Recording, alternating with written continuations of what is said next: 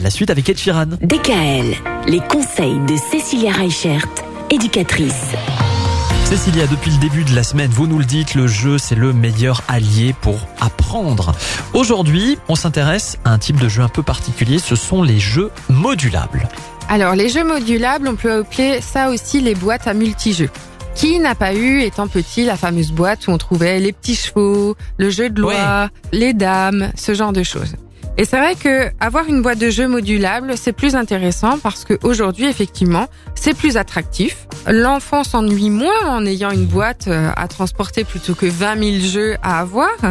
Ça va plus vite aussi parce que c'est intéressant de pouvoir euh, sortir différents jeux et de pouvoir évoluer. Et ce qui va être intéressant aussi, c'est que avec un même jeu, on peut avoir des fois différentes manières de l'utiliser. On prend par exemple le jeu du double.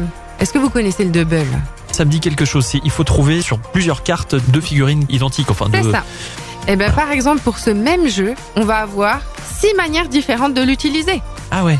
Donc c'est ça qui va être intéressant, c'est que en choisissant des jeux qui sont modulables ou des jeux qui sont multijeux, on va aussi pouvoir respecter un petit peu ce qu'on parlait hier par rapport à l'évolution Mhm. euh, du jeu et de la progression en difficulté qui va permettre à l'enfant d'apprendre autrement et d'avoir un meilleur apprentissage. Bon, en tout cas, demain, vous allez nous rappeler, Cécilia, qu'il n'y a pas d'âge pour jouer. Ah oui, ça c'est bien connu. Et c'est plutôt une bonne nouvelle d'ailleurs. À demain. Retrouvez l'ensemble des conseils de DKL sur notre site internet et l'ensemble des plateformes de podcast.